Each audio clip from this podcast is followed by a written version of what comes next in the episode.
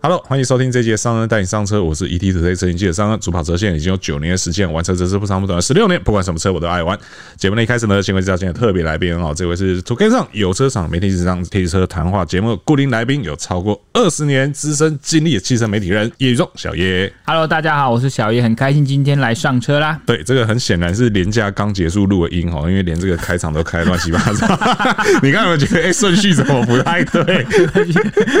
这个脑袋还没恢复正常啊。不过呢，这个讲到廉价 哦，哦，大家廉价的时候，我相信，因为说实在话了，我先说说我廉价都在干嘛啦？在干齁嘛？有两天在上班呐，三天在剪片。真 假的？你都在工作？对啦，哦只有一天晚上有出去骑脚踏车，对，最近也开始在骑脚踏车这样嗯子。对，因为大家知道都下雨嘛，然后再来，其实我个人是一个很不爱人挤人的人，真的？对对对，尤其是这种廉价，我就是你都已经知道所有人都会出去的时候，我觉得我就不要再去凑热闹了。嗯对，在家里看看比赛啊，然后工工作啊，然后剪剪片，然后我觉得还蛮轻松愉快的啦我。也是，我完全没有去任何景点，是是是我就是趁大家都还在，比如说出国的出国，在外地的在外地，是，我就前几天假期可能就在台北市小晃一下，是是是然后等大家回来的时候，我就不出门了。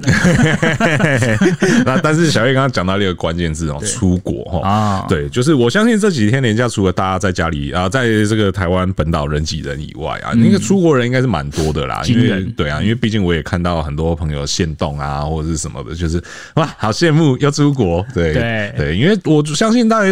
很多人他虽然说都也知道这个时候出国比较贵啦，但是就没办法嘛，有些人假不是那么好请，不然就累积了三年的钱嘛，是是是，他就是只能在这个时候出去宣这样泄了。对对对对，对那当然，这今年来看的话，就是解封也都解的差不多了嘛，哈，因为尤其是台湾人最爱去的日本，对他们好像接下来连这个就是什么疫苗相关的证明都不需要了。对，那其实也不瞒大家说啦，上恩在去年十二月的时候就已经去过东京了。说实在话，那时候去玩，我觉得也还是一个蛮舒服的状态。人比较少，人蛮少蛮多的，嗯对，人是非常少的，那也比较少看到观光客啦，对嗯啊，那个观光客就大概也就只有台湾跟韩国的，以以亚洲地区来讲的话啦，大概也就这两个地方的人，当然现在可能不太一样了，嗯对对。那讲到日本的话呢，其实我觉得还有另外一个，就是为什么大家喜欢去日本玩，嗯就是干净嘛，有礼貌嘛，然后东西好吃嘛，对啊然后风景漂亮嘛，这些我想大家的理由应该都差不多文，化熟悉了。对对对对，然后文化对我们来讲也是相对是熟悉嗯对的啊，对。那去到那边也很少会有什么水土不服的问题，没错对，就是顶多那个一个小时经常会忘记而已，对，当然要加一个小 时，要减一个小时哦时差啦，嗯对对对对，时差一个小时，有的时候真的是也是，虽然说它不多，但偶尔是蛮困扰的，对对对，就尤其是当你要去的那间餐厅，它可能哦是几点要打烊，对，对然后结果因为你时差弄错，结果才发现，哎，怎么已经过了这样 子？对，这个是这个是一个，那我觉得这也是大部分人去日本会喜欢日本的理由之一嗯啦。哈、那其实对于我们喜欢车的人来讲，嗯我觉得去日本玩还有很多就是也很吸引我们的地方，对比方说什么，像有很多车子是你在台湾看不到，那边满街跑的，对对，这个这这个是一种，就是你去那边一些你喜欢的车子，其实你是很有机会可以遇得到它。各种都有。对对对对对，对甚至说像你可以用一些别的方式，你甚至有机会是直接去呃接触到这些车款。对像比如说他们有非常多的汽车博物馆，嗯对，几乎各大品牌都有吧。嗯，对，Toyota 也有，然后 Honda 也有，对，只是说在的地方不太一样嗯啊。然后像 Suzuki 我记得也有，对，那这个也是一个你接触车车子的方法。对，还有一个我觉得也是非常棒的，也是我非常享受的，嗯就是在日本当地开车。哦，对对对，自驾这件事情对，对。那当然，因为我们媒体身份的关系，其实像我之前就有跟小叶先聊过，就是对我们两个在日本开车的经验，其实好像有一点不太一样。对对，你是因为工作嘛，啊，我是因为去玩我嘛就。是比较走一个吃软饭路线， 人家请我去开好，我就去开。对对对，对然后人家情侣是吃马肉，你就好，我去吃。不要以为我不知道是哪一家情侣去开的，没有啦，我也有因为工作的关系在日本开车，但是那个又有比较特别的是，那个不是在马路上开，哦对我那个反而是在赛道上面开，懂，对没有在开放道路，是是是，那但是开放道路的部分的话，我都是自己租车。嗯哼，那今天不算特别多啦，大概就四次吧。嗯哼，对，东京两次，冲绳一次，然后那个九州地区一次。对对对，大概就这些地方。那长度的话，大概每一次都是介于五百到八百公里左右欸。那其实也不算短欸其实也不算短，但是就天数拉蛮长的啦懂。对，然后再加上有一些时候它是需要，比如说像东京那两次都是为了去看 MotoGP，嗯，对对对。那因为大家知道 MotoGP 赛季的时候，那个周围的饭店，就茂木那附近的饭店，其实是非常难订的。没错，嗯所以大家会开始以同心圆的方式往外扩散。那最多人会选择住的地方就宇都宫。哦，对对对，那因为宇都宫为什么大家最多人去住，是因为有 JR 可以直接到。理解，对，然后再加上赛道，它也有接驳车是往宇都宫的，对，所以它的交通对于不开车的人相对是方便的。嗯对，那如果没有订到，但你又有开车的话，你就会再更往外，嗯那更往外。圆可以画大，对对对对对，然后我最远是住到水户去，嗯对，然后那个每天早上五点多就要从饭店出开过门去大概多久？开过去大概两个半到三小时左我右，等于从台北开到嘉义，是是嗯是，而且如果你出门的稍微晚一些的话，进赛道还要塞车，嗯、对，因为那个赛道的出入口是有限的，懂所以就变成说时间可能会拉得更长。所以你真的是感觉经验还不少啊。就至少大概各种路况都对开啊过，除了雪地以外，哦，对，就对是比较北边，比如说像北海道，是是是，因就为比较没有嗯小弟还没有去过北海道这样子，对对，懂那是所以除了雪地以外，大概你说他们的国道或者是乡间小路，嗯对我曾经开过那种超小条的小条道，我觉得好像现在是那个就像日本动画那样子，有没有？那个那个那个什么神隐少女， 啊他们不是一家人一开始开着车要进入一个 树林，我曾经开进那么小条路，对，而且是什么东西带我走进那么小条路的哈？待会后面跟大家讲，我觉得这个也是蛮重要的一点 OK 嗯因为有一些些迷思啦，我觉得对啊。那所以说，就因应现在大家都会去日本玩嘛，对然后其实有的时候真的开车旅行，我觉得是一件很舒服的事情。嗯，对，就好比说对我来讲，我开车旅行对我来讲最大我最喜欢的地方是什么？不用拖着行李箱在车站上上下下。这件事很重要。是是是，尤其是大家有去过的话，就会知道，即便是东京这种大城市，它的车站对大件的行李其实真的也还不是那么友善。真的，对对，尤其是如果说你像我一样拿的是一个二十八、二十九寸的行李箱，然后又在你载满战利品的时候，嗯然后再去那个车站这样上上下下，我跟你讲，那真的是比重训还要来的更精实。我都不敢我讲我这个在欧洲的经验，请你多到路人来帮我。 看不下去，啊 就觉得这个人这样子实在是很因为干欧洲枯。更多它是楼梯的、啊，是是它是连是电梯都没有，哦，那个是夸张。是是是，但是因为为什么我说日本这样，是因为大家都会觉得说日本应该是一个很就是相各对比较便利。对，而且各种设想应该都是非常周到的对。但其实大家都忘记一件事情是，他们的车站啊、地铁系统这些东西啊，其实年份都是久的。嗯对啊，对，所以相对来说，它要有一个电梯，或是要有一个电动扶梯，都相对不是一件容易的事没情。错，对，所以说就是对我来讲，我觉得开车最大好处是我不用再拉着行李到处跑。对然后再来就是寄行李，这个也是一件很麻烦的事情。对但如果你今天有一台车的话，行李丢车上就好了。而且像有一些人补充，就是如果你家中有长辈，对啊是，长辈如果像因为我我父母亲跟我姐姐他们也很常去日本，是他们也都会在可以的行程规划下也会选择租车，是是因为是长辈有时候你这样跟着这样搭车啊或什么，其实也是蛮累的。是是是是是，对，所以说这个今天就来跟大家聊一下啊好哦，到底在日本哦要自驾，从我们从租车然后一路到还车哦，带大家来看一下。嗯好的到底有哪些事情是你需要注意的啊？有哪些坑注意不要去踩它嗯哦？那首先我们就先从租车开始讲啊。哦我第一次租的时候是在二零一五年，哦，那有点有点久了。对，那其实已经有点久了，也差不多是我刚来到这边的时候。那那个时候租，其实我觉得相对来讲就已经算蛮方便了。只是说那个时候他还是必须得要透过类似像台湾的旅行社、去帮你代订代办这个租车的事你项。不能直接去租，就是、呃，对，不能直接对到日本那边的公司。对但其实这几年呢，日本的那种大型的租车公司，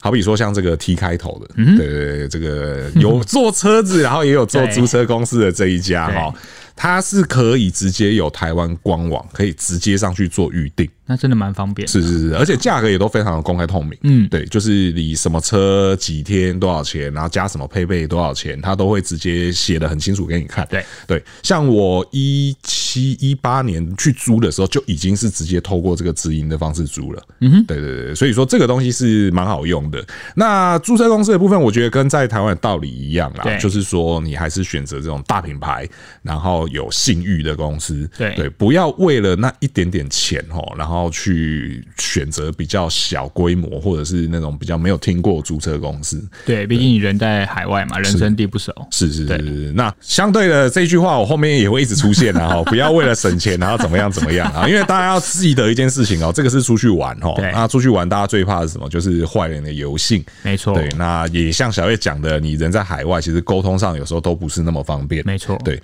像我讲的这个日本本岛的部分的租车的话，那边的租车公司大概你也只能用日文或英文去沟通而已。嗯哼，对。那像我也有在冲绳租过一嗯次，那冲绳那边有另外一家比较有规模的租车公司是 O 开头的，嗯哼，那一家的柜台就蛮大机会会有会讲中文的。哦，对对对对对，那因为毕竟冲绳是一个观光景点嘛，对啊所以它比较 international，这个各是种语言人才啊，对对对对，但是如果你在日本本岛的话，像我在东京跟九州，我是都没有遇过会讲中文的，你就用英文跟他们沟通。都都用英文。对对对，那其实也不会太难啦。而且呢，像这个 T 牌，它大部分的文件会有中文，嗯哼，对，绝大部分的文件，包含到它给你的就是比如说驾驶的注意手册啊对什么这一些，甚至合约，我印象中都是中文的啦，或者说就是其实是看得懂的。对，所以语言的部分，我倒觉得相对来讲不用太担心。对对，但如果说你真的是英文跟日文都苦手的话，那就会建议你可能再想一想。对，因为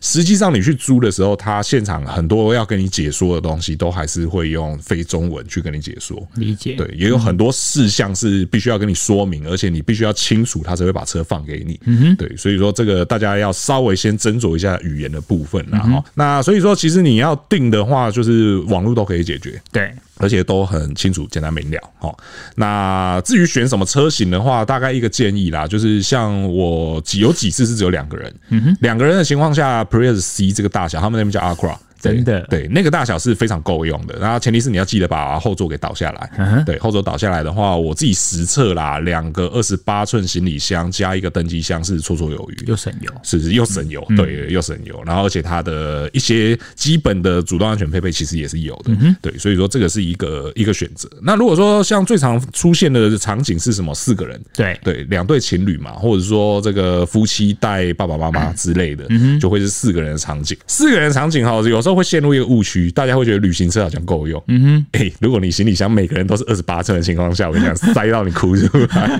因为我有一次就犯了这个错。对，四个人的情况下，而且又都是大行李箱的情况下，建议还是要到 minivan 等级以上。以对照台湾的车型的话，大概就是实验塔以上。对对，实验塔以上。那当然，他们那边有一些他们那边当地才有的车型。对对，那个其实也都可以考嗯虑，但是千万记得不要以为四个人加四个大行李箱，旅行车载得下。嘿对经过我实测是载不下的， 这是一个很痛苦的经嗯验。对对，那当然在网上的话，就是你就会有其他车型选择了啦对。不过要注意一件事情是，台湾的驾照哈，在那边的话，你大概正常人驾照，你可能只能开到九人座的车型，嗯在网上是不行的，因为他们有些车子会超过九九个人座座位。对对对对，那所以就衍生到了驾照的问题来对。那驾照的部分，你的驾照除了就是中华民国发的那一张以啊外对，你常备在身上的驾照还会有哪一些之？前还有国际驾照。之前还会有国际驾对啊照然，后但应该过期了吧？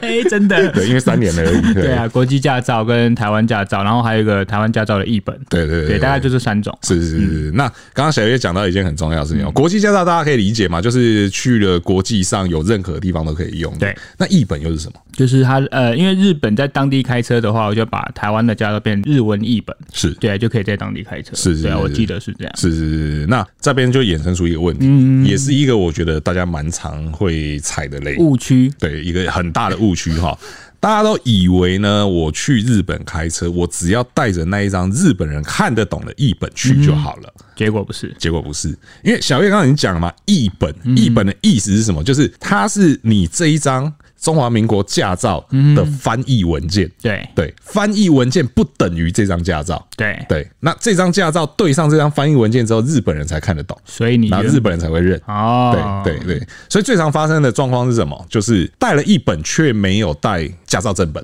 啊，对是哦，对，可这能我两个东西是要一起带可的。能我们都习惯全部都带着了，是是，因为我们的习惯都是全部带着，甚至我现在包包里面其实就有放一本跟国际驾 照这种东西，对我们来讲，我们都是随时放在身上，或者是至少我们手机里面会有就是照片嗯图档档，对对，我们有图档可以用，对。但是对于一般人来讲，他可能就是没有这么多的经验，他会觉得说我只要那张日本人看得懂的译本就够了。记得都带，因为毕竟才一张而已嘛。是是是，而且我觉得对于有在开车的人或有在骑车的人来讲，驾照这种东西放身上是蛮合理的事情吧。可是嘛，我后来还发现，其实蛮多人出门不带一些相关证件。诶、是我后来也、对也啊有有慢慢有发现这样 子，可是对我来讲，在我的世界里面， 就是这些东西是用来证明我这个人可以对啊做这些事，对但我就这些东西我都应该要带在身上啊，因为。像我们在国外常会有出国经验嘛，就是有时候真的是只是出去一下下是，我都会想要把护照，因为它是证明你在国外可以是证明你身份的东是西是，是我会把它藏好放在身上。是是对，是是，我差不多也是这个样子，对啊但是就是很少会让它离开我身上这我样。不大敢像有些人说什么怕这个会弄丢啊，放在饭店的保险箱，甚至有人还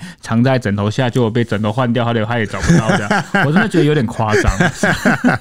对，对，然后当然护照，我相信大家一定应该会有了，会带 啦，不然你要怎么登记？对啊，应该会有啦， 哈，护照也要带着啦哈。所以说，呃，国际驾照其实倒不是必须啦哈，对但是就是你记得要去办那个日文译本，如果以今天我们的主题是日本来说了，是哦就是是译本跟你的驾照正本，是是是，而且译本我记得也不贵了，好像一百一百五而已，而且去就是去监理站很快就好了，没错对，一下下就好了。那如果说你办的是国际驾照的话啦，嗯然后我这边也有一个小小建议是，因为你既然都已经去办了，嗯，那国际驾照它不像日文译本哦，嗯日文译本的话，如果你是汽车的话，汽车会有单独一张，嗯机车机车会有单独一张，这个跟我们的驾照逻辑是一样的，对你你的那两张驾照一定就是两张嘛，对但国际驾照它是一本上面，然后会有一些框框可以去盖章，然后决定说你能够驾驶哪些车。嗯是所以说，如果你今天办的是国际驾照的话，我会建议你，你有多少驾照就通通都把它办下去，因为它就只会在一本上面而已。嗯对对，那你也不需要再就是我来回跑，这样来回奔波。嗯对，所以说，如果你办的是国际驾照的话，这个可以考虑一下。那如果是译本的话，其实我个人的习惯也都还是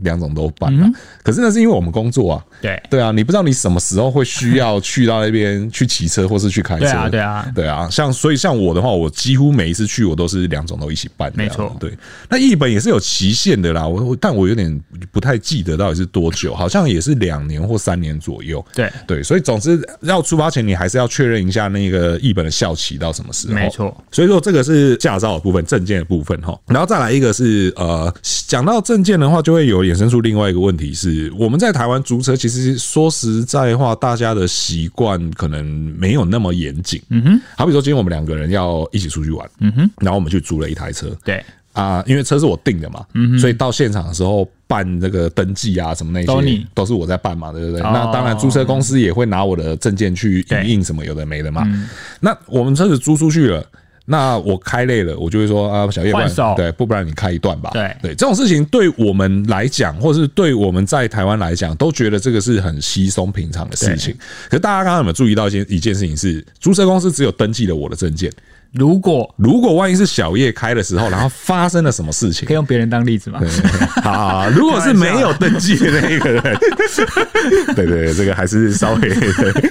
对。如果万一就是真的是没有登记在没有造册的那个人，对然后开了车子发生了什么事情的话，其实有的时候保险公司是不认的。这合理啊，对对对这合因理，为会有所谓限价的问题嘛，限制驾驶的问题嘛。对对，所以说在你登记租车的时候，我没有记错的话，应该是在这个步骤的时候，你就可以提出说你会有几位驾驶人。对对，或者是说到现场登记取车的时候，就是要告明确告诉他们说我会有几位驾驶人。那如果超过一位，它的费用会增加吗。呃，其实不会，哦，其那实那对真的大家尽量，你对觉得会开到车了，就把它登记起是来，是是会是比是，较好然后会会有可能会开到车的那个人，他的证件也必须要带着，对就是我们刚刚讲的这些护照，然后驾照正本跟驾照译本，对对这些东西都要带着，然后一并的去给他们做登记。这个对我们来说也蛮习惯，因为我们很常试价嘛，是就你今天碰得到车都要给我写，对对对对对对对，碰得到车的人都要签名，私家保证书给我写好 啊，不是只有当摄影就没事啊。对对对，签好签满哈。 你不要说什么摄影移个车不会怎样哦，我们还真的看过很多，就是摄影在移车的时候出事的。对对，我们不是要说摄影驾驶技术不 好，对，而是有的时候意外往往会发生在你没有想到的时候。真的真的对就是你就想说我只是简单移个车，呃呃，怎么 A 到 了？对，这个其实蛮常见的啦，嗯尤其是我们有时候在工作的那种场景之下，确实这种小地方会会会漏掉。要注意对，那更何况是出去玩的时候，嗯是不是？出去玩的时候大家放的更松，有时候嗨了起来。对啊，对那、啊如果说万一就那么刚好就那么主戏一个不在名单上的人，然后他坐在驾驶桌上，然后发生了一个什么东西，然后保险又不赔，嗯对，那你想想看，你以后还会想要再去日本玩吗？真的这种东西就会变成是你心里的很大的一块阴影，你知道吗没错，就算去日本玩，你大概也不敢碰车了，嗯好吧而且你刚才讲到一个，我想到一点，我不知道你等一下会不会讲到是，但我记得我就先讲是，因为关于年纪的关系，是对，因为在我查了资料没错的话，日本可以开车的法定年龄是十八到七十五岁，是但是他们说蛮多租车公司的一个不成文的规定，大概只让你的租车或开车的年纪只会到二十到六十五岁。是是是所以如果你的年纪刚好在我们说的这些边缘的话是，可能是十九岁，是或者是六十 六岁。我觉得这一点出发前要多注意一下。是是是，这个也要先问清楚啦对啊而且这样的规定，就我所知，不只是在日本而已，嗯好像在某一些欧洲国家也有，或啊、或欧美国家。嗯那他们用的方式是我我最近听到的例子是年纪小，嗯对，好像刚满十八岁啊，我想起来，我想起来是谁了？是嗯我有两个朋友，对他们才二十出头岁，嗯对他们是大三大四左右，他们最近要去美国开车，对，因为他们要去去上一个课程，然后两个都是赛车手，这样要去上、呃哦要去上一个课程。然后他们前一阵子才跟我讲说，因为他们两个人都未满二十五岁，所以他们去租车的话，租车公司会另外再给他们加收一笔费用。懂有一点像是因为你太年轻了，我觉得你就是会出事，所以我要把你的保险保高一点。哦嗯对对对对对，有大概这个意味在啦。对，这个是我最近有听到的例子。所以说，你说日本规定二十到六十五，这个我觉得也算是蛮合理的啦。而且因为其实日本 也之前一阵子好像也发生过蛮多那种高龄驾驶，对高龄运转然后发生事故的，嗯没错所以说他们会担心这件事情，我觉得也是不太意外啦。嗯对啊，所以说这个是年纪的部分你要稍微注意的地方。对，那再来就是讲到保险的部分，嗯哼。还是那句老话，不要省那几个钱，真的然后让你玩的很没有品质，然后玩的很不开心，真的好我自己个人的习惯是，保险有多少，我就是上好上满。真的。 对，即便我们这种开车十几二十年的老司机，也都还是这样哎，子。我就算这一次出门，比如说只是去旅游不租车，是，我在机场也是把旅游险买好哎、那个不太一样， 那个是那个是想赚钱吧？没有啦，我真的就是买好买满，你知道呃，吗是啦，是啦，对啊是啦，是啦。而且现在旅游险好像不能重复投保了。对，啊对，现在好像就是一个行程只能只能保一张而已。对啊，不太像以前能赚钱啦。嗯没有啦对，但是真的保险这种东西，它真的是非常重要。对啊你说旅旅游险也很重要啊。像我们最常遇到的是什么？就是你可能也有遇过把行李落掉。嗯，对啊，行李落掉的时候就很麻 烦了，尤其是你又去一个如果是温差很大的地方，对冷死你对啊，你不能没有衣服 啊，对啊，所以有个保险的话，至少虽然你行李落掉了，但是呢，你不会这么的难受。旅游不便险，对虽然说航空公司会补你，但是补你会有一个上限。是是是如果你的行李箱里面登的东西都很贵，而且它又真的没来的话，是对多一个险就可以多少一些损失嘛。对啊对对对对，那以租车的保险来讲的话，其实他们最完整的保险，大概你想得到的状况全部都都包了涵吧？盖在内。对对对对对，就是我们讲一个最极端的状况，整台车撞烂 了，你也不用担心说你要在那边那个做奴工，然后做洗碗对做二三十年才回 来这样子，对，也不用担心到这样，它会有一个赔偿的上限在懂。对，那当然你说这是我们讲的这是对车的事故嗯嘛，对人的事故当然也有保保在里面啦，对啊，只是说真的是拜托大家哦，这个呃去到那边哦，该遵守的规则哦，该有的这个道德都要有哦，不对要让这个台湾人 台人在日运转哦，然后这个事故哦又登上新闻了，这个有时候真的是不要对自己的驾驶技术太有信心啊、是是是对是 因为毕竟你在那边人生地不熟，是是很多。等一下我们开车的部分来跟大家分享。对对对对，然后但这个我们刚刚讲讲的这都是比较大样的事故啦，对嗯哦啊，比较小样的是什么爆胎啦，哈，或者说就是把油桶开开到没有比了。较不方便的是状是是况。是，哎、油桶开到没有，这个也蛮有可能发生的哦。对对，因为你一样嘛，在外地人生地不熟，你找加油站可能就不是那么容易找了、有哦。可能那台车的油表就是不是你习惯看的位置，是是你就忘了忘了要看 它。对对对对对对，然后还有像什么电瓶没 电嘛，我觉得这也很常发生嘛，因对为你开的不是你自己的车，下车忘了关灯，这个都很常见的对状况。对对对，有时候下车前开灯，然后找个东西，对找到了就很开心就下车了，对然后灯就没关。所以我很常看到我的邻居车内灯都是这亮，是是不是知是，道可能当光明灯在 点。当然这几年的车比较不会有这样的状况了啦，对嗯就是时间到了，它其实还是会自己熄掉，但是真的不要太克谁，对还是有可能发生这种事情。对，所以说保险这个东西，要包含脱掉的部分也会有、有包含在保险保障里面。嗯是对，所以说我会建议啦，真的保险就是选好选满吧。对，对就把它纳入你的旅游成本内是啦是，不要为了省这个啦，是对不对？是不要一直想说我要租最快的 WiFi 机，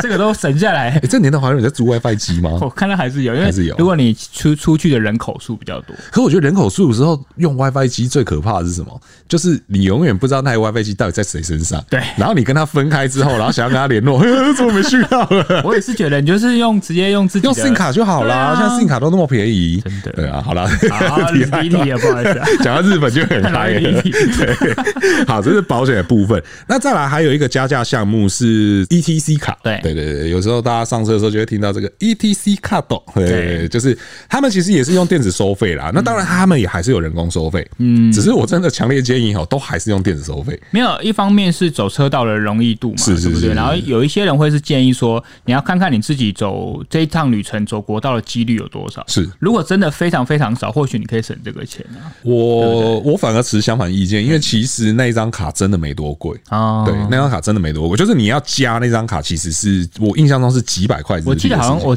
之前有查到三百多块了，是是是对啊是，加那一张卡，然后当然他会依照你实际通行过的这个费用再去跟你另外收。对对，但是就是如果你要那张卡的话，就是三百多块。嗯，我会建议比较倾向是这三百多块你就别省了吧。你就不要再走收费，人工是收啊费是啊车是道啊，因为你这样想象一个情景哦，就是你虽然说你觉得你这一趟走国道的几率不大，嗯，但是一旦你真的不小心上去了，因为有的时候真的在外面，就是你想想看嘛，在台湾我们都可以看到一堆人在匝道前面螃蟹走 了，对不对？更何况是出了国外人生地不熟， 对。那日本的车道设计它相对比较不容易让你螃蟹走，嗯，但是你要知道是他们的这个收费站都是设在交流道，对对，那你到了交流道，你也不太可能有机会带螃蟹走了，你前面就是收费站了。对嗯对，如果你现在有卡片的话，你就直接看有 ETC 那三个字的车道，直接稍微放慢车速过去就好了。对对，这也这个那个也很好去哦，就是它那个匝道是一只小小的这个那个栏栏杆子栏杆，嗯对，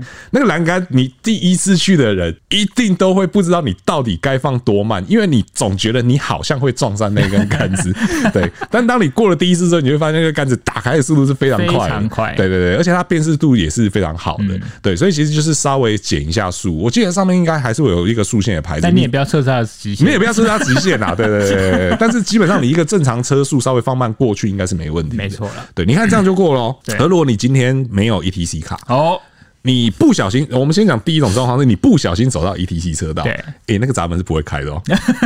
那有出打击啊！好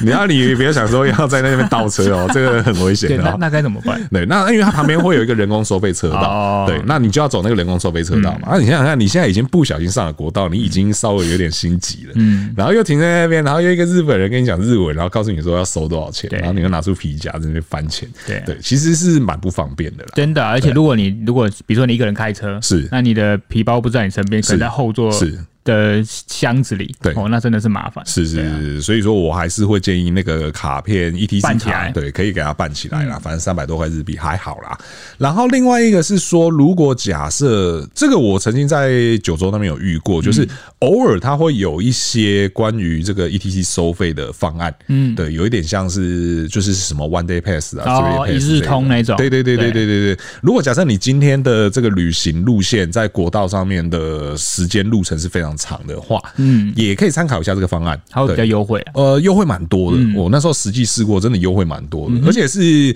呃，租车店的店员告我跟我讲有这个方案的，因为我前面租了几次都没有听过有这个东西。那那个时候在九州那边刚好有懂，对，所以说如果你稍微有点沟通能力的话，就是偶尔还是能捡到这种 bonus，其实还不错啦。对对对，那有有了车子了，有了保险了，有 ETC 卡了，再来就是一些小小的额外周边。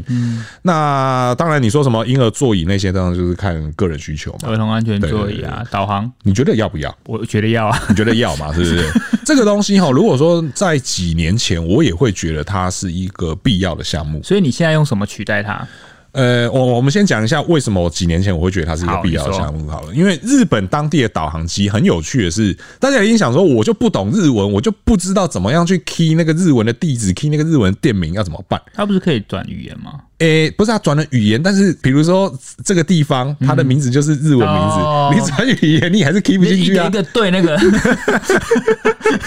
可是呢，日本导航机有一个非常好玩的地方，他们的这个导航设定啊，你用电话号码，对，大概百分之九十以上都搜得到。用电话号码去搜寻目的地。是没错懂，对，好比说我的目的地是一间饭店，那这个饭店一定会有一个电话号码，对那我 key 了这个电话号码之后，基本上都是准的。懂那为什么我说九十趴呢？是因为偶尔你会想去一些没有，就是像这种有呃公司行号或者是机构的地方，对，它就没有电话号码啊，像游乐区对啊的呀，嗯它就没有电话号码，你请没有 key。对，哎呀，所以说为什么我说百分之九十的意思在这边？懂对，那当然因为是在地的导航，所以它的这个整个图资啊，或者是一些界面，像比如说到了匝道口的时候，嗯它会有非常明确的一张画面告诉你该走哪一个匝道。对嗯对，那这个用起来是是好用的。那只是说，当然偶尔有的时候这种东西它就会存在一些，即便它已经转成了中文发嗯音，可是还是会有一些些文化上的差异。懂所以你刚开始听到的时候，会需要去适应一下。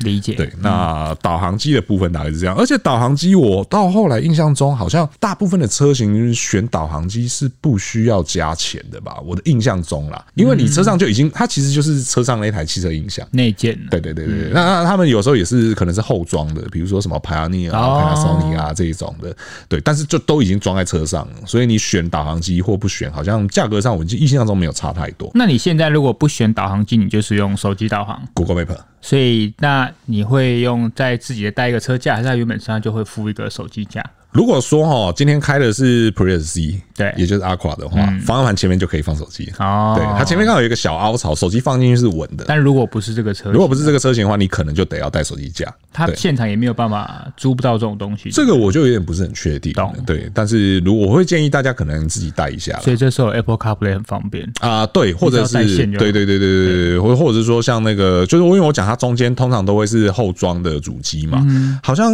我印象中我最后一次租的已经有支援到 Apple CarPlay 跟 Android Auto 了。哦，那就方对便。对对对对，那如果当然它是原厂车机的话，我相信现在新车应该大部分都是直接支援了。对对，那为什么会从日本当地导航改用到 Google Map？、其实原因也很简单嘛，就回到我刚刚前面讲的，就是日本当地导航虽然说那个电话搜寻功能非常强大，可是它有的时候真的还是找不到，或者说太新的景点它也没有。在搜寻方面，资讯啊、读取或输入还是 Google Map 会比较方便。是没错，嗯而且 Google Map 毕竟是在台湾，你都已经在用这个东西嗯了，所以去到那边，我觉得没有太大的就是不适应之类的问所以题。在当地的一些图资啊、导航的精准度都是没有问题的。我认为是没有问题嗯的，至少我在九州，然后在东京，还有在冲绳，我都实测过了而。且你还可以看一下目的地的街道大概先长怎样，有一个底。是对不是对是是，没错。只是说呢，这个用手机哈，就是又有几个衍生问题啦哈。嗯就好比说，像我们在台湾，比如说你现在 Google Map 也设定好了，然后你开一开，然后哎、突然间你要插一个新的行程进去，你大概就可能会利用红绿灯的时候，稍微去操作一下嘛。因为在台湾的法规就是说，你手机如果是架着的状态，对非手持的情况下，是可以操作的。事实上，我个人还是觉得这一点蛮奇怪的。嗯 对。它它架着跟你拿在手上不都一样在操作吗？都在分心嘛对，可是我跟你讲哦，在日本啊，千万不要这样做哦，会出事哦。而且是大事哦。嗯对，六个以月以下的监禁或是罚款十万元哦。嗯，对，所以说如果说你在那边，不管你发生任何状况，你需要使用手机，请你找到可以停车的地方，嗯，把车安全停妥之后再来做使用。懂对，现在其实说实在话，他们国道上面蛮多休息区的啦，对啊，就是所谓的 PA 或 SA 嘛，停车区或是服务区嘛。那些地方其实蛮都蛮值得去看看的啦。对我甚至有一次就是无聊到我时间还很多，然后我就决定好，我接下来看到的每一个 PA 跟 SA 我都要进去。其实蛮有趣的，对啊，因为它那很方便，所以你进去之后一定有地方停，那你就可以在那边妥善的去操作你的手机。对对，然后又或者是说，这个时候其实我觉得旅伴就很重要。对，就是有一个会帮你设定手机导航的旅伴就很重要。对，当然有一些是是废物，这个我就不讲， 因为我也遇过这一种。那 我就在开车，叫你找个加油站，找了十分钟还找不到。我都没有 了。所以旅伴也很重要了。就是嗯如果说今天出去自驾的话，我会认为坐在副驾或坐在后座的朋友哈，嗯真的要多多去帮驾驶分担一些工作啦。确实嗯对，因为很多事情他在开车的当下他是不能做的。对，能帮他找一下目的地啊，帮他指一下路啊什么的，我觉得这个都很重要。对对，不然这个我觉得玩完回来哈，这个分手或是决裂，这个都蛮正常的事情 啦。出国前要先教 好，我先教你怎么用 Google Map。对对对对对，那当然，现在手机也都有这个声控功能啦，对嗯不管是 Siri 啊，或者是 Google 这些，其实也都蛮好用的。对嗯对，所以说这个也都是你可以善用的工具。对，那 Google Map 我个人认为是好用的，大家可以试试看。嗯但是即便这种情况下，我导航器我还是会选啦，就是对我来讲它是双重保障。双重保障，对对对嗯没对错对，，而且大部分时候我可能会两个都把，如果导航机能设定目的地的话，我就会两个都设定。两个都打开了。对对对，以防万一说哪一个，奇怪我怎么开个车弄好像开飞机一样， 就是导航还有备援 这样子。那那我有时候真的会，比如说一样的地点，可能有一个选择错误，是是是有一个导航的目的地是错的啊，是是是对是总有一个可以 double check。是是是是，然后开头讲到的那个带我走到像神隐少女那种小条路竹林的，大家猜猜看是哪一个？你觉得会是哪一个？一般人都会觉得是 Google Map 吧，因为 Google Map 是台湾很常导到摩阿波什么有的没因为的，它就是选择路径最短短路径之对类嘛，啊，对不对？没有，是日本当地导航 机，我也是傻眼，你知道吗？他觉得你过 得去了，日本人都过得去，你就呃他过可得能觉得神隐少女都演出那种路了，就是日本人走这种路是蛮合合理理的。 的，他觉得你是 K car 对不对？然后因为我是就是同样 A 点到 B 点嘛，然后我先从 A 到 B 的时候，他带我走那个竹林，然后后来我从 B 到 A 的时候，我就改用 Google Map，哦，全部都是大条路，他就没 就没有那种小路 OK。对，这个就是也是有时候也是你很难理解到底它背后导航逻辑对它背后逻辑到底是什么对。嗯对，所以说这个就是配备的部分啦，应该差不多能讲的配备都讲完了吧？对啊，那接下来就要上路了。对，好，上路第一个要注意的事情是什么？小叶刚刚开路前很开心的跟我讲了他的新发 现，我但我也觉得这个真的是我相信每一个第一次去日本开车的人都会踩的雷。对我们让小叶来讲讲这到底是什么东西。好，其实我们有蛮多右驾的经验，不止在日本啊，哈，但其实也有发现蛮多特别的是，当我们从左驾换到右驾，除了你整个习惯方向盘位置都要改变。像有一个我印象最深刻，就是那时候我开，呃，有一次好像到香港吧，是还是日本，我有点忘了。我太太就说：“哎、这边的怎么女孩子开车这么多？”嘿，我说真的吗？我看一下。 哦，你都看成副驾座了。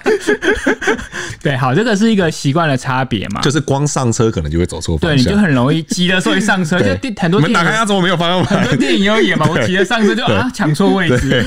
好，这是方向盘位置的差别。还有另外一个就是，蛮多人也会弄错，就是你方向灯跟雨刷的位置。是因为啊，在日本的日规车来说，它的方向灯跟雨刷位置跟台湾是相反的，是代表它的雨刷会是在哪里？左边，方向灯会变到右边嘛？是，对不对？好，这跟台湾是我相刚反刚。也想了一 下，好，可是如果你是在日本的欧规车，是就比如说你可能是开的是 B N W 的车款或者宾士的车款，哎、这个方向灯跟雨刷的位置跟台湾就是一样的。是好，那但是到方向盘还是在右边。 当对当然当然，但当然日本也可以开左驾车啊，是是是对。好，那我们就先不要搞混大家，我们先讲刚才为什么会有一些差别，是因为其实这个是法规的问题啊。我们有去查一些资料，就是呃，像比如说欧盟他们有在九零年代做一个 ISO 的规范，是日本有当地 JIS 的规范，所以在就算是你在欧洲生产要去去日本的销售的车款，它都还是维持跟我们台湾一样的逻辑，是方向灯在左边，哎、那个雨刷在右边。但是如果是日本当地自己生产的日规车，那就是真的跟完全台湾相反。是，但我相信在日本租车的人，多数都还是租日本当地规格的车款了、所以真的就是完全相反，你要习惯这一点。是对啊，就是你在，所以很多人就说你在日本看到在大晴天的时候在弄雨 刷，都是台湾去开车的对，人，然后不接就是下来还外要地走游客完嘛了，对，大家 要大家要注意啊。对对，这是这一点真的，我觉得是最大的不同。是所以说，如果你自己是比如说你爱开车的人，但是你经验没有很多，你就不要压给在日本租手牌车，是，对你真的会手忙脚乱到一个对爆炸。对那手排车的档位排列又是怎么排列的呢？呃，其实还是跟台湾的一样啊，嗯是对没啊错，它不的会。 一一样是在左上，对然后 R 档一样，呃，R 档要看车型啦，但是基本上就是一在左上，然后二在左下，没这样错对，对所以说你打的时候是用左手，然后像右手一样反过来的方向在打，这样子，没对，错，所以在日本最不好开的手排车反而是欧规的逻辑的，是因为你进弯前，你除了要打档，你同一只手还要操控你的方向灯，对所以你租日规的手排车还比较好开一点，是是对是。是。那方向灯跟雨刷弄混这件事，你有没有什么比较好的方法可以让大家可以比较快速进入状况之类的？没有，没 有，好，啊但我有另外一个逻辑是 是，好，这个我觉得大家需，可能我觉得这种东西是，如果你开车经验多的话，是其实会蛮快就习惯，我自己是是这样习认为。但是我觉得另外一个比较难的是转弯呐，啊，对，因为呃，蛮多人就是，比如说，好，我可能在高速公路上，是我在切车道可能比较不会错，因为它就是个单向封闭道路。对。但是如果最基本，就比如说我从一个路口十字路口 出来，或者是好，有些人我从停车场出来，我们习惯就是什么，是，就是路对一出出口就往右边就转，顺向了嘛对对。对那有些人就会乱掉，说我现在一出去，到底我要，比如说我要右转的是同向车道，是对向车道。是那有些人会教你大家什么记什么大弯小呃弯，左小右大，对，但啊我我自己的逻辑是这样，就是说，好，我们在台湾开车，我的左边都是中线，是那我在在日本，我就是记得我右边永远都是中线，是所以我今天我要右转出去的话，我就知道我的右边还会是中线，是所以我就不会转到右侧这个嘛，对不对？是我一定要转到对向那一侧嘛，是所以我是用这个方向去记，所以不管我今天在路口或什么，都会记得说我右边一定会是入口的中线，是对啊，所以用这样子去，不管是左转或者右转，这个我就比较不会搞错是了，对啊。。，那关于方向灯哦，我有一个不是很好的方法你怎么建议？对，但是可以试试，对，但我不推荐哦。我先说这方法我不推荐嗯好，就是呢，我通常会有一个习惯，是我刚到日本开车的前十五分钟到半个小时，嗯我会尽可能的只用一只手开。哦，嗯对，只用右手开，就或者说只有右手会长时间在方向盘上面。当然转弯的时候，我还是两只手去转啦，好不好？对我不是只用一只手转，对。但是就是平时的状态下是只有右手在方向盘上面。代表你右手才能切方向灯，是是是是是哦嗯是，因为你左手要再伸出去嘛，你会有一点不就是不那么符合你平常的习惯。对对，但是我还是要说，这不是一个非常好的方法。确实对，因为只用一只手开，哪怕是在直线的情况下，其实它都还是有风险的。嗯、啊，转弯的时候真的要给我用两只手转方向盘 哦，不要给我用一只手，然后很帅这样子这样子回哦，那个是非常危险的。你手一滑掉，那个车子方向就偏了 哈。对，还是要用两只手转。对但是这个方法可以稍稍降低你打错灯或是打错雨刷的情况啦。嗯对啊，那只是说，当然，其实我觉得最难的就是前面那十五分钟到半个小时。对对，后面其实你就习惯了。而且像我们刚才说，在十字路口，你到底要怎么转？哦，转到哪里？转到对向还是转到同向也会搞错。是而且你要记得，因为日本是一个蛮懂，应该是比较正常的开车礼仪的国是家，我们台湾算不正常啊。是对，所以有时候在礼让，比如说他们常会你超，你让对方插进来车道之后，或是对方让你插进来车道，我们都会用双黄灯去跟对方沟通说闪谢两谢下，对，会会去沟通一个礼貌的事情。是但有时候你在十字路口，你要谁先弯？比如说两台车要汇入同一个车道，你跟对象同时要汇入同一个车道，谁先谁后，这个大家也要记得。是对，如果你是要跨车道转过去的话，你就要让对方先。是，对，是。然后还有一个是说，就像小赖讲的，十字路口，你如果真的不是那么有把握，你到底应该转向哪一个车道的时候呢？不要急，你可以慢慢看。对但是我也不是叫你说就是停在那边就不动了，然后在那边想半天对，嗯而是我的意思说，你不要太照进，觉得说你稍微起步慢了一点点，后面的车会按你喇叭。哦对对对，或者说你稍微在路口犹豫一下，后面的车会按你喇叭。嗯就像小叶讲的，日本应该是一个开车礼仪比较正常的国 家，但是因为我们台湾不正常，对对，大家才会觉得说你在那边路口慢慢过，我要按你喇叭，我要扒死你，我甚至还会切内线切过去是。是是是，很帅气的这样子刷过去。 对在日本，你真的不要急对，把路口看清楚了再转过去还。有另外一个人建议是，你也尽量如果可以不要停第一 台，是没错， 但有时候也要找到有车啊。对对对对对对对，像没有我车怎 么办对啊，像我就是那种开过那种晚上十点多在那种荒呃郊区，对对啊，那你真的前面真的不会有车 啊，那你就真的真的自己要把路口给看清楚，真的，对对对对，所以说这个是一个转弯比较会常出现的状况啦，对啊，那当然还有一些更复杂的，比如说像你过了路口转弯，然后要进匝道，对到底是哪一边？嗯，这个也是也是一个，因为我就遇过那一种，就是我要上一个匝道，那个匝道上去就是要汇入高速公路，对就我们在台湾也很常有这种路口嘛，对好比说像五股交流道，嗯哼，那我们的习惯通常都是呃那那种汇入口应该都会在你的右边，对对，除非说你今天是要跨车道，跨车道左转的话，它可能呃其实也应该也还是在桥的右边，嗯，对，可是它就在左边，对你要转过去的时候，你心里就是抗拒，是我现在是不是要逆向我是不了是？走到出口了？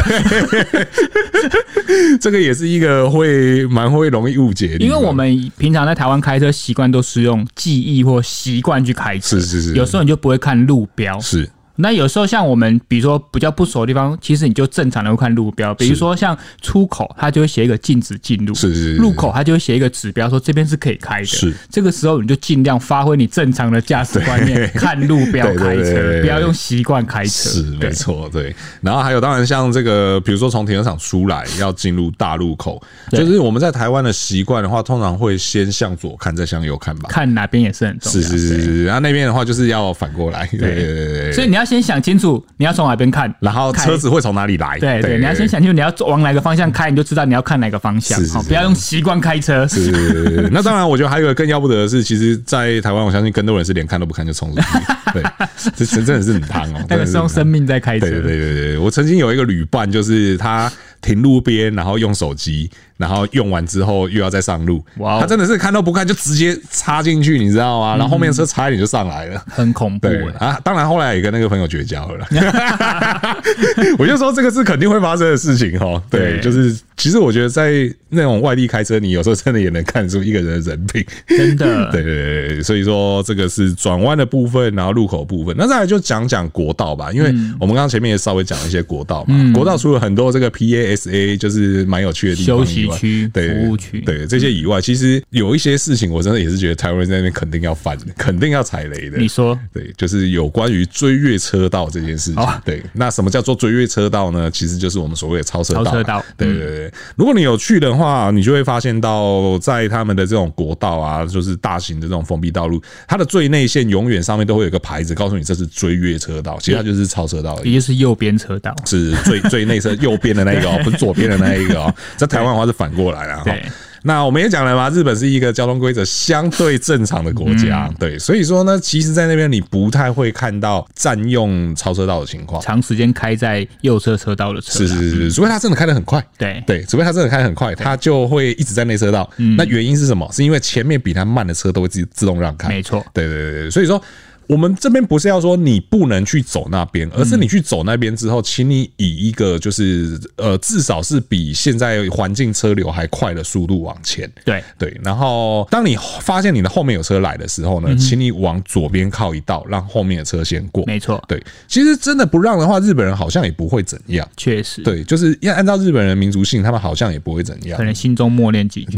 但你听不到， 对但就留下不好的印象是，是是是是，然后另还有另外一个反过来的情景哦，嗯，就是如果你真的没有想要开这么快的话嗯呢，就也不要去走那边以外。然后，如果你走那边，你是希望前车老司机带你飞的话，请你不要跟前车跟太近，嗯对因为一旦进到一个距离的时候，前车就会自动让开，对，你 你就一直跟不到 他对，，你就没有老司机带你飞了。 对然后在那边的话，他们大车就是那种大货车，嗯，也是可以走走内侧车道的，对，所以看到的时候不要太惊讶。嗯对对，那大车也还是会按照我们上面讲的这个逻辑，嗯嗯就是呃后车追到前车，前车就会让啊，前车追到后车就是对，就是反正就是他们都会礼让就对了啦。但我是建议的，如果你真的人生地不熟了哈，真的不用真的要这么赶时间，是因为你走到里面的超车道，如果真的要下匝道或什么，你反应不及的话，是那就是下一个匝道的事情。是是对啊。是啊，而且过路费不便宜啊。对啊，我只是觉。得大家就慢慢来哈，就不是说你一定要在路上开非常慢，是是就是是跟大家一样的车流，你比较多的反应时间啊。是是对啊嗯是，对，所以说这个是高速公路的部分啦。哈、那再来就是礼让吧，礼让这件事情其实也蛮重要。就像小月讲的说，其实有的时候会有那一种，除了说会路匝道，嗯，会有这种就是可能会要去插入车流之间以外，还有另外一种情况是道路施工。嗯，对，其实他们也还是蛮常会有道路施工的，确实尤其是在晚上之后。对对，那我觉得蛮有趣的一点是，这也是我亲眼在那边看到的啦。在台湾的话，我们就很常会看到那种道路施工，比如说现在这个车道封闭了，你永远就会看到有人就一定要到那个工程车的正后方，然后他才要往有开放的那一我道要把方这向个。道路用到最后一刻。是是是是是是。可是，在日本的话，我自己亲眼看到是在东京的市郊，我看到的状况是在，因为他们在好几公里前就会已经先摆了告示牌，告诉你说接下来多远以后哪一个车道会封闭，然后再来他们的三角锥的摆法呢，因为台湾的摆法有时候就很粗暴嘛，比如说要封这个这个车道。我可能就是一个四十五度，然后只摆了五六只，然后就封起来了。没有，他们那个三角锥摆了快一公里长。哦，对，他们是渐进式的让这个车道汇入到旁边那个车道。对。那在汇入的过程中，其实只要封闭的那一道车打了方向灯，嗯，这一道的车只要它的车头没有超过，就是即将要换过来这台车，都会让它都会放慢，然后让嗯它靠近来。哦，台湾不一样，台湾的价他格们就是呃反正打了，我就是封给你死，封给你死我。们有趋光性 啊，你光打我就是要逼你。 对对对对对对对，所以说他们那个换车道过程是非常 peace 的。那当然，换过来的这一台车，它在完整换过来之后，它也一样会闪两下方向灯对去做一个谢谢道你对，做一个道嗯谢这谢样。谢你。对对，到最后真正看到工程车的之前好几百公尺，其实基本上封闭的那一道已经没有车了。这样慢慢的减缓，你会因为切换车道所造成的拥塞，其实比较不会塞车。是，不对而且到接近工程车之前，其实整个有开放的这一道的车速已经开始慢慢在往上在。提速了。是是对是，你在台湾的话怎么可能？对你，在台湾的话，一定都是哦，看到工程车，哦，我看一下做什么工 程，对，然后因为你你你根本也快不起来，你还可以看一下他们在做什么工 程，那工人喝什么饮料这样子。我一定要哦到最后一刻。对对对对对对对，所以说这个礼让的部分真的也是很重要啦。但另外一方面，我也想要提的就是，如果你今天是一个真的相对比较新的驾驶新手了，是如果我是建议你，如果在去日本又刚好会下雪，你又想要在北海道开车，是呃劝你不要了。呃，对对对对，这个是连我都还不太敢挑战因的为事情真。的雪地开车本来就它的难度比较高了嘛，是再来是你雪地除了开车技术可能需要比较多的注意以外，你还有很多天候环境，是可能他们就会建议你，比如说晚上六点后或者天黑了，你就尽量不要开车。是甚至有时候你在真的大雪纷飞的时候，你连路都看不清楚的时候，你也不知道怎么走。是所以其实，在日本，他们应该不止日本啦，啊就是有下雪的地方，他们很多的公路上，你可以发现他们路的一根一根的那个，除了像说什么路灯啊是或什么道路，他们还有一个箭头，对对，就是往下指，告诉你那个是道路边缘这些指示。 ，OK，对，因为有时候你这个我雪以都为是积往满下 开，它沿路 都有，沿路一直往下看，对不对？对，就是让你知道道路边缘在哪里，不然就是你跟着前面的轮胎硬走。啊，但这个都是还是基本上你还会开车的状态。如果真的不小心打滑了或什么的，那个真的是像我们虽然说我们都有受过雪地驾驶训练，是，但是也不是每个人的。而且一开始你从一般的柏油到雪地驾驶路面那个转换期，还有很多的习惯，比如说你有一些人在台湾习惯开车是急刹、是急加速、急转弯，是在雪地上你真的就是急出事是，真的是死路 一条。对啊那个时候你就会知道保险有多好用。所以我是觉得循序渐进啊是，哦那或许你不像我们有这么多机会去雪地上开车，但是慢慢你在你驾驶技术熟了，然后你也知道大概的环境，然后你对车辆掌控比较好一点，再尝试在雪地开车可能会好一点。是是是，没错。而且其实我觉得不只是在雪地嗯啦，我觉得去到日本开车，你真的要把你自己的步调放慢。嗯，对你尽可能把你的步调放慢，然后到后面你就会发现哦，这样子开车其实比较舒服。对啊，对对，然后回到台湾，你就会发现、啊、台湾交通怎么那么乱？ 对，就是你步调放慢，其实可以省下很多不必要的麻烦啦，嗯然后、而且步调放慢的话，让你有更充裕的时间去看清楚每一个路口或者是每一个车道、每一台车的动态。对对，然后还有再来就是这个，大家不是一直讲说台湾是行人地狱吗？嗯，对，请不要把这个习惯。带到日本去。真的对，在过斑马线之前，请你严格遵守，完全停妥，确认斑马线跟人行道两端都没有人，然后中间也没有人的情况下再通过。嗯对对，因为很多人都讲说什么，我我每次听到这种理由，我都觉得真的是太太瞎，嗯什么 A 柱太粗，我没有看到，那 A 柱到底是多粗啊？我每次都觉得不懂啊，行人会突然出现在斑马线中间吗？不会吧，行人一定是从人行道走走走走到斑马线上去吧？嗯，对啊，那而你且 A 柱这件事我也需要讲，就是因为我刚才讲说，比如说你有在路口转弯比较慢，是会旁边会有车从旁边刷卡转弯，是就是因为呢，我们其实我们交通规范我也讲过很多次，就是你在过十字路口的时候，你车原本就应该要先通过整个十字路口的中心再转。是我就以比如说你要左转好了，是你要先通过中心再转，代表说你转弯的幅度角度要比较大，可能是转接近九十度。 是当你这么乖的遵照规范去转的时候，你通常就是正向面对的斑马线，是也不会很斜的，所以不会有 A 柱这个问题。对，有你在用 A 柱这个理由，代表你就是直接刷，对，就是切西瓜，对，切西瓜对过弯，就是你就没有手法的对状对对态。对，外内外这种东西只有在赛道上面用，好不好？没有人对啊像过十字路口的时候也这样子用。我每次好不都好过这样弯，然后就被从左后方给我刷卡。我说到 底，到底啊！没关系啊，那些人总总会总有一天会被收啦。哈。真的对对对对，所以说这个是大概市区的交通状况也大概是这样子对啦。哈。那再来一些比较特别的是，我有看到有人在讨论啦，然后说就是遇到这种状况的时候要特别注意，嗯，就是说这个遇到暴走族，哦，对对对对，有加人入他们打不赢，哎 没有啦。 因为有人说什么不要跟他们有眼神接触啊，不要超他们车啊，什么之类的。我是没有遇过这么极端的状况嗯啊，但是就是偶尔在路上遇到，确实是蛮有趣 的。哎，可以拍个照吗？对，那个也他们也特别有讲说不要拍照这 样子。对，那因为那时候我遇到的时候是只有一台摩托车，哦对，有点像卡巴萨给西风那一种，哦然后就是一样嘛，车头改的很高，车尾后改面得很插很高对对对对。然后比较特别的是那台车上是双载，哦，哎、啊，因为他们只有一台车嘛，嗯啊他、只有两个人嘛，所以可以确保他怎么样都追不到 我。没有啦，当然也不是这样讲啦。嗯对，那当然他们在路上就是你知道，大家应该也都看过嘛，就是那个油门一定要噔噔噔噔。 对啊，这也是一种文化了。对对对对对对，就是我有遇过这样的状况啦，只是你当然说更极端的，比如说真的什么一大群嗯啊，然后什么有的没的那一种，我当然还是建议说，能够遇到那种状况哈，你能够让他们先过就让他们先过，当然啦对对啊嗯离他们远一点就离他们远一点啊，对对对。你看人，你看当地人怎么做，你就怎么做了。是啦，你不是要啦，当第一个啦。啊是啦， 是啦，是啦，是啦，是啦，是啦对。然后还有一个是需要特别注意的事嗯情是，我觉得这应该也是很多台湾人都会犯的，而且最近也才有看到新闻讨论是什么？违规停车。哦，对，这个违规停车，我相信这个应该也蛮多人会犯的啦哈。那违规停车基本上在那边是一件非常麻烦的事情，我个人没有经验啊。我现在所讲的这些都是我看到的，就是讨论或者是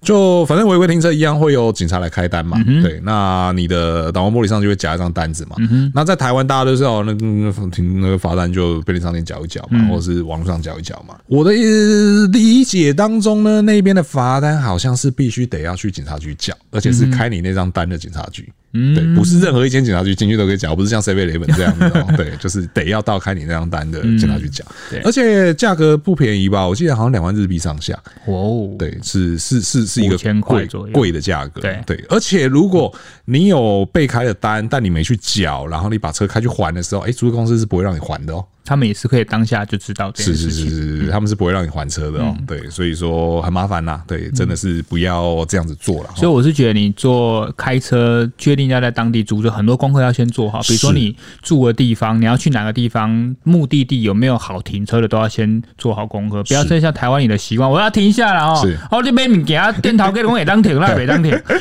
没有这种事，好不好对？真的没有这种事情哈 对。那然后当然你事前做功课也很重要，然后这边又再一次的凸显旅伴的重要性，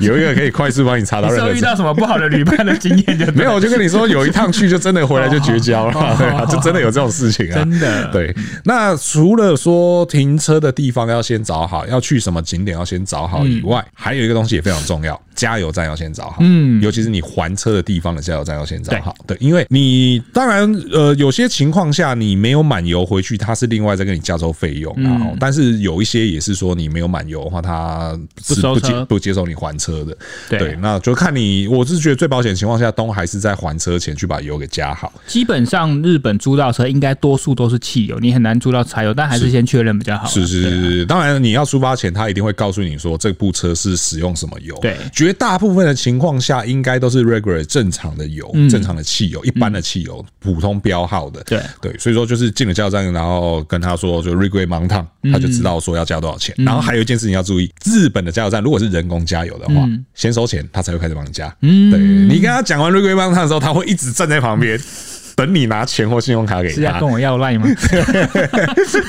那当然也有一些自助加油啦，其实自助加油的逻辑我觉得也不难用，也嗯懂可以试试看。嗯，对，但前提就是你就真的要先找好你还车点附近的加油站。最近的，或是多找几个，不要只找一个。 不然你问在租车的时候问他，他应该啊，也会他其实也会提提供给你，对啊对啊对啊嗯那当然，他提供给你可能是一张纸本，那你也是要提前先输入到手机里面去，没或是错导航机上面去。对，现代人已经很不会看地图。 嘿， 我笑的有点心虚，我好像也快不地会图怎看么了。不会自己转 啊呢？北边是哪一边啊？ 对，所以说这个是加油部分。然后加油的话，加完油请记得要保留收据。嗯，对，因为大部分的租车公司也会要求你在还车的时候出示你加油的收据。嗯，它这个原因是因为要确保你没有加错油。嗯哼，对，因为这个也是前不久有发生啦，加错油这个汽油加到柴油，柴油加到汽油， 对啊，那个其实损伤都蛮大的。如果你自认在台湾就是天兵的话，我是劝你出国不要租车。是啦，是啦，是啦，是啦，这个就是我们讲了这么多，你看我们这样夯不啷当也讲了一个小时。其实真的，虽然说在日本开车是很舒服的事情，嗯，但要注意的事情真的也还是不少。但是我也必须得说，如果你事前功课都有做足的话，在日本开车真的还是一件非常舒服的事情。你可以在出国前就先用那些日本的规范，在台湾要求自己这样开车，是是是其实也是个好事。或许这样，我们台本来湾就应该这样开的 车交通会比较好一点。对啊反正我们这么多人喜欢去日本， 对啊但不知道为什么去后来那个习惯都会留在那 边。诶、哎是的，是的，是的，就是刚回来的前半天会觉得，啊台湾交通怎么那么乱？对但后来可能又你知道又同流合污了。打不过他们就加 入他们，对啊，当然我相信也会有人要反驳说什么，哎，那个是什么什么，我的那民情不同啊，什么有嗯的，你在什么地方就应该用什么样的这个逻辑来开车啊、但我还是觉得有些东西对就是对，错就是错嗯那啊。这样我们永远没没有办法进步，啊永远都是他国失误。是啊，有些东西真的是对就是对，错就是错，好不好？对啊不会因为你觉得它怎样，它就是怎样，好不 好？规则就摆在那边，好不好？对啊，所以说这是大概就今天大概跟分享一下，说嗯就是到底在日本自驾开车哈，到底有哪些要注意的事情对啊？从租车到用车到还车哦，今天都大概跟大家分析一遍了嗯哈。那也希望大家都有机会啦，可以去体验看看哦。我觉得其实我我反而会去持相反意见，是说就是你真的只有去那边震撼教育过后，你才会知道什么叫做正确的开车方式，什么叫做正确的交通规则 啦。哦那好不好请日本大家多多包 涵，我只能这么说了。没有啦，还是真的，就是大家有这个能力的话，可以去试试看啊。真的然后真的是你其实好好守规则都不会有什么太大的问题啊。 真的，对因啊为世界还很大啦，除了征服日本，还有地方可以征 服，对，很刺激的哦，很多欧洲也是很刺激的哦。对对对对，如果说之后有机会再来跟大家分享好其他地方这个开车的状况大概是一个怎么样子啦哈。OK，那以上呢就是今天的节目所有内容哦。如果说还没有订阅的朋友呢，请记得按下订阅哦，这样才第一时间收听到我们这期节目哦。那说觉得我们觉得内容不错的话，请不吝给我们新好评，这会对我们有很大的鼓励哦。如果说对我们内容有任何问题或意见呢，都欢迎在留言提出来，和我们一起讨论哦。那我是尚恩，我是小叶，我们下次再见喽，拜拜拜拜